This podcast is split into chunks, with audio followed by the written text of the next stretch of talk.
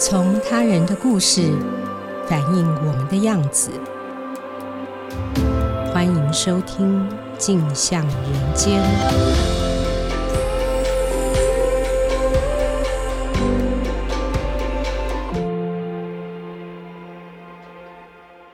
各位听众，大家好，欢迎收听由静好听与静周刊共同制作播出的节目《镜像人间》。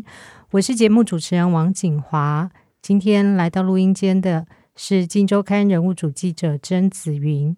子云，请先和听众朋友打一声招呼。各位听众朋友，大家好。今天为什么特地请子云来上节目呢？因为他是人物主记者之中相当关心同志权益的一位记者哦。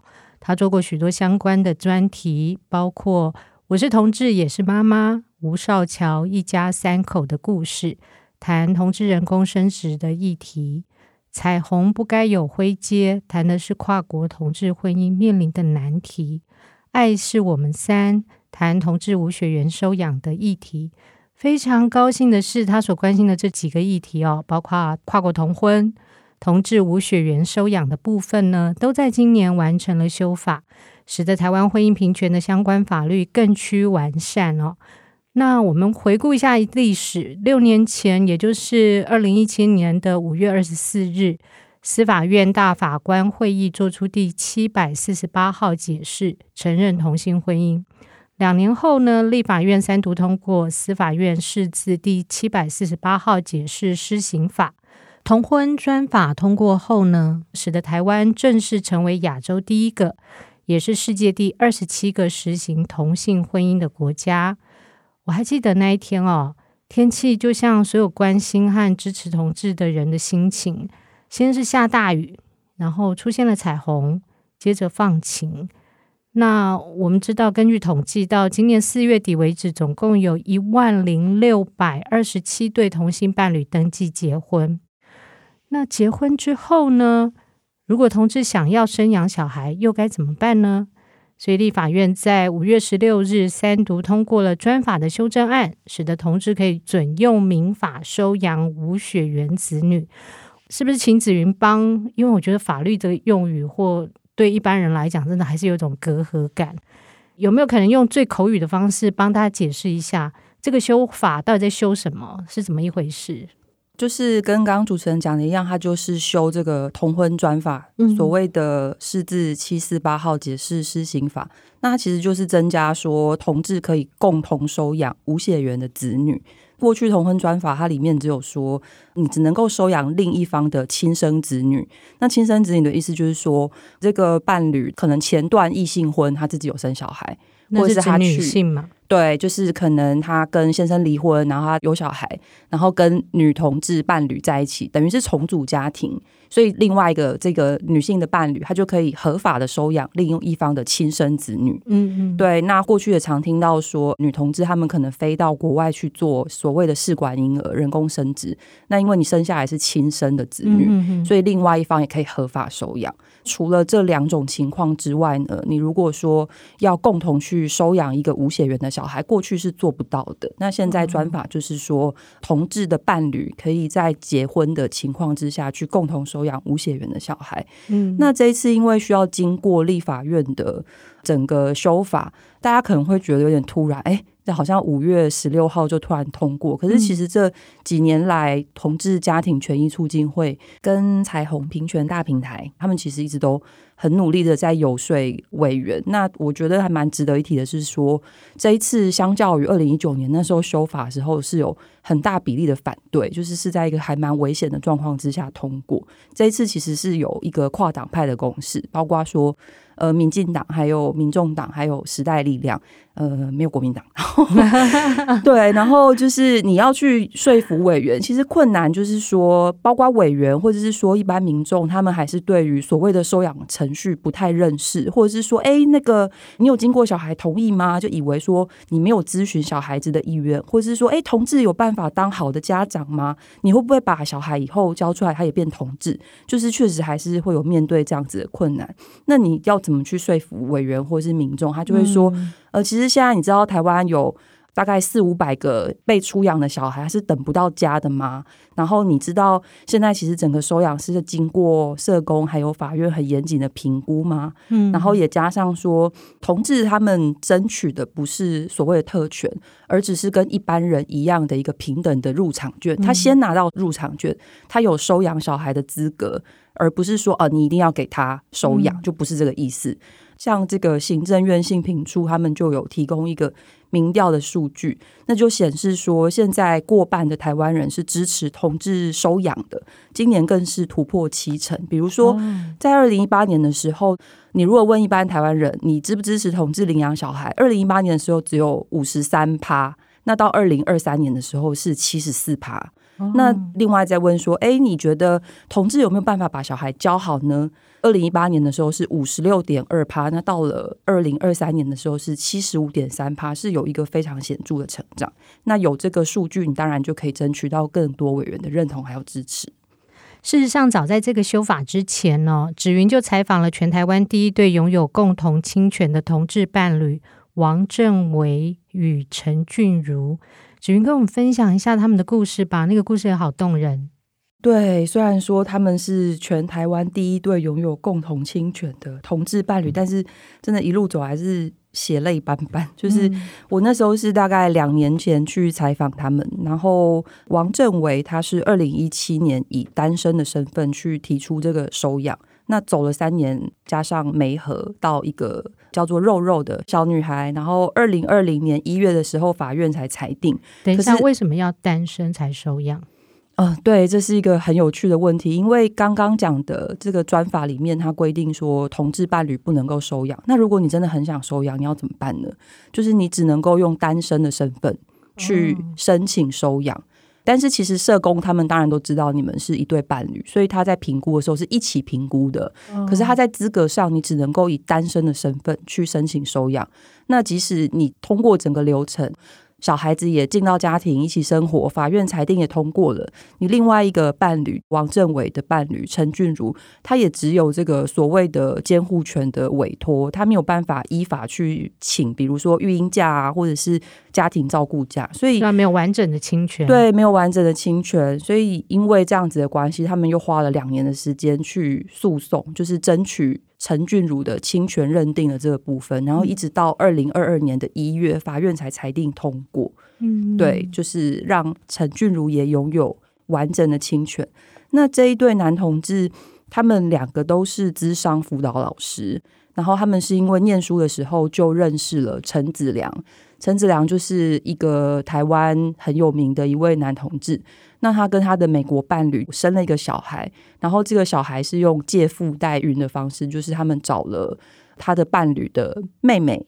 然后用妹妹的卵子跟妹妹的子宫，加上陈子良的精子，然后 生出了一个混血的小孩。然后他们才开始觉得说，哦，原来同志可以有小孩，开始会去想说要怎么样可以有小孩。可是他们其实真的去考虑这件事情的时候，发现说，你如果真的要到国外去做人工生殖的话，是很贵的。男同志大概要花费新台币四百到六百万。哇，这么惊人！对，然后他们就觉得说，可能这个 财力上没有办法负担。那其实你如果去机构收养的话，平均下来的花费大概是七到十万。哦，对，而且他们也没有觉得说一定要有跟自己的血缘，呃、对他们觉得说无血缘的小孩也很好，所以他们就决定要做呃无血缘的收养。那我那时候去采访的时候，我觉得印象很深刻的是。他们对于这个小女孩照顾的细致的程度，比如说，他们就会念绘本给这个小女孩听，他就会说有两只公的企鹅，然后他们看到其他的企鹅可能是一男一女的企鹅夫妻们都已经孵出小宝宝了，可是这个两个公企鹅他们就是一直没有办法把这个蛋孵出来，他们很沮丧。就有一天呢，这个保育员就给了他们一颗蛋。然后就说这颗蛋需要照顾，请他们好好照顾，所以他们就一起把这个蛋的小企鹅孵出来，然后一起去照顾它。他就说从小就会给他看绘本，不然这个小女孩以后长大之后，她可能在学校、社会上会找不到自己的位置。那时候去他们家的时候，他们全家都是那种婴儿用品。就是那种什么防撞的器具、防撞胶条、哄睡神器，然后什么围栏、巧拼，就其实跟那种很混乱的新生儿家庭就完全没有什么两样。然后他们本来就是一对男同志嘛，所以就是租一个套房这样。但是因为要养小孩，所以社工就是说，那、啊、你们可能需要有公寓哦，就是你们要有空间上的区隔。嗯、你们如果什么吵架啊，或者是什么要睡觉啊，或者是你们就是要有空间的区隔会比较好。对对，对，对，所以他们又因为这样，就真的就买了一个公寓。其实男同志的家长是比较容易受到社会大众的质疑，就是因为他们就是养一个小女孩嘛，然后。很多人可能就会，包括亲戚朋友也会问他说：“哎，他现在还小，哎，那他以后长大，他青春期还有月经，你们有办法教吗？”这样子，就是常会面临这样的质疑。对，所以他们也需要去寻找一些亲朋好友支持网络，可能是他们的女性的好朋友，或者是这个其他的女性的大人，就是让他们从小就可以有所谓的男性典范，也有所谓的女性典范。对，就是。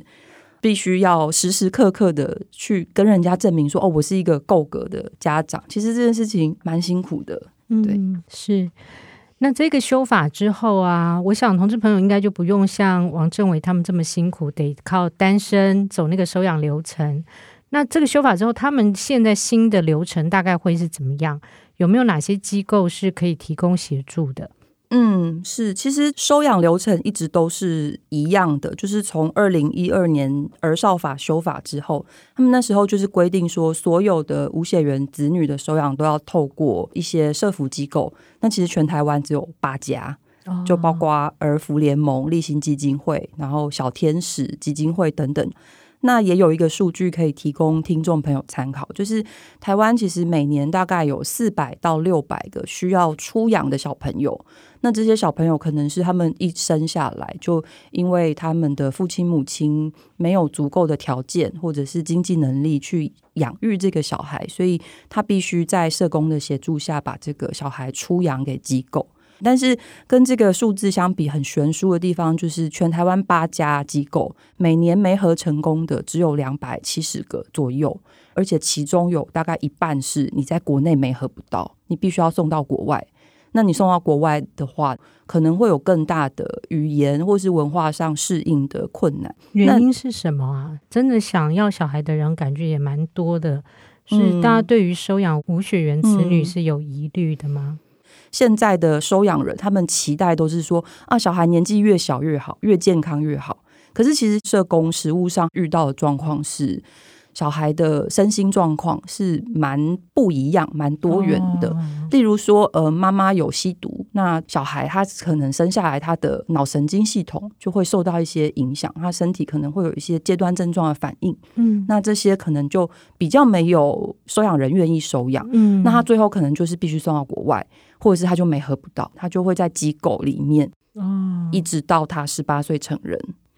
哦，对对对，是这样子的情况。了解了解。然后，二零一二年之后呢，都要透过这个流程。那这个流程是怎么样呢？就是说，你要先去申请登记，说，哎，我想要收养小孩。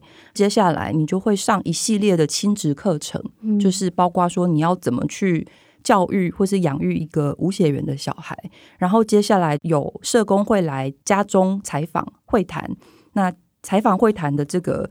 阶段结束之后，接下来就是资格审查，然后资格审查结束之后呢，才会开始进行所谓的媒合。那这个流程平均下来大概要一年半到两年的时间。很多人现在可能对于收养小孩的概念还停留在好像你开车去一个孤儿院，然后去孤儿院里面选小孩，然后那个小孩哪个穿的比较干净漂亮或者是什么才会被选中那种感觉，其实不是，就是梅和他是在帮小孩子去找一个适合的家，不管是社工还是整个机构，他们都会不断的去沟通，说他们要考量的就是儿童的最佳利益。嗯，那他们会很重视的，包括说你这对收养人，你们。伴侣关系的稳定程度，你们感情好不好？会不会常吵架？有没有一方人会什么情绪失控，或者是施暴，或者是有各式各样的问题？嗯、对，然后再来是你们对于小孩子的教养观念是够不够健康，或是够不够正确。所以，其实，在两三年前我采访的时候，大部分那时候有成功收养到的同志都是老师，或者是像王振伟跟陈俊如他们是，是对他们都是智商辅导老师。嗯，刚刚提到二零一二年收养小孩都要透过机构，那二零一五年那时候是改说你不分性倾向。表明说我已经出柜，我跟社工说我是同志，也可以收养。嗯嗯，对。那其实出养人他们可能并不知道，他们可能会疑惑说啊，原来同志也可以收养小孩。但是调查结果是说，将近一半以上的出养人，他们是可以接受。同志去收养他们的小孩，因为出养人他们也会填写所谓的出养期待表，选择说我希望我的小孩被出养到什么样的家庭。过去可能大部分都会选择说是一个健康美满的异性恋夫妻的家庭，可是当他们发现说也有同志这样子的选项的时候，超过一半是会愿意打勾的，因为他们就觉得说，哎，好，那我们就信任机构，信任社工这个评估的专业。那整个流程呢，没合完，然后小孩子会进家，然后其实有所谓的磨合试养的这个阶段，接下来才是法院的裁定。嗯。那其实法院裁定之后，机构也都规定说，你必须要追踪三年，就是说他们有没有什么需要帮忙的地方。收养小孩之后，从小就要告诉小孩说，你是收养来的，你有一个生你的妈妈，她也是爱你的，可是她可能因为她有困难。所以你来到我们家，我们都很爱你，等等的，会有所谓的身世告知，然后他们也会去跟原本的生母去沟通说，说那他们要保持一个怎么样的见面频率？嗯。你是想要见面呢，还是你觉得你只要收到照片就好了？等等的，就是这些部分，他们都会去做一个研拟的一个一个方案。所以其实那是一个很细致而且很动态、很持续的过程。所以可能会有蛮多人会好奇说：“哎，那他会不会有一天长大，突然发现他原来是……就是其实这件事情，现在不管是同性恋还是异性恋的家庭都不会发生，也不会长大有一天才发现说：天哪，我是被收养的。就是一个小孩，他从小就觉得：哎，我的爸爸妈妈好像不爱我。哎，长大才发现：哎，我是被收养的。就是现在这件事情，在台湾的社会，透过这样的收养程序，这件事情是不会发生的。嗯，了解。你刚刚前面提出的数据，好像能够接受同志来做父母的人越来越多。可是不可否认哦，台湾社会对性别平权、婚姻平权这个概念，还是算一个比较新的推进的概念。有一些还是比较欠缺的人，还是有批评的意见。你应该有听过相关的批评，嗯，那你会怎么回应他们？嗯，有一些人可能会觉得说，哎，好像现在修法大门一开。同志家庭涌进机构，每个人都想要小孩，但其实不是这样。就是我刚刚讲全台八家机构，可是其实里面对同志相对比较友善的社工，或者是说有这样子的服务经验，大概是儿福联盟跟立新基金会。嗯，对。但是以儿福联盟他们的数据呢，他们从过去几年一直到去年底，他们没合成功的所谓小孩有进到同志家庭，其实十对不到。啊，这样子啊？对，所以其实那个数字是非常非常少的，所以 并没有一些人担心的，好像大家会涌入这个。其实我们看到的是实际上的收养成功的数量，嗯，那就是回到这个同志族群，其实也没有这么多。同志伴侣想要收养小孩，很多他们觉得哦，我们养养猫、养养狗，我们就很好，嗯。我们没有想要去真的想要一个收养，嗯。那根据同志家庭权益促进会他们提供的一个调查数据，说在同志伴侣里面，大概有百分之五十七点八 percent，就是将近六成，他们是有想过要收养小孩的。嗯，可是其中呢，大概只有十八趴左右的。人数是真的有去采取行动，比如说你有去登记，或者是你有去听收养的说明会等等的，所以其实人数比例上也没有这么的高。那其中男女同志比例上其实是差不多的，就并没有说女同志特别多，或是男同志特别多。对，那过去几年呢，因为没有办法开放共同收养的关系，所以会产生很多荒谬的现象，比如说那个王政伟他必须要去单身收养，那也有一些。同志伴侣他们是已经结婚了，然后要去收养，才发现说啊，只能单身收养，然后社工就要跟他们讨论说，哎，那我们什么时候要离婚？这样子就很荒谬。然后你时间还不能离太近，你不能结婚之后马上就离婚，为了收养，就是法官可能会觉得，哎，你们这样是不是怪怪的？其实现在真的就是说，法案通过了之后，有很多的批评。那这些批评最常见的就是说，你们有问过小孩的意愿吗？呃，什么养小孩不是养宠物诶，然后你们是不是去选小孩？然后你们要怎么避免他们有恋童癖？或者是等等的，就是其实大概都会很常听到这样子的声音。嗯、那可是这些问题好像对异性恋的夫妻收养来讲都成立啊。对，就是其实你只要把那个主词换掉，你就可以用同样的标准去检视这样。那我会觉得说，他们可能只是不够了解整个收养的程序有多专业跟多严谨。嗯、那我也知道说，这个修法出来之后，除了这些反对者的声音，就也有一些赞成者，他们就会攻击回去，他们就会说。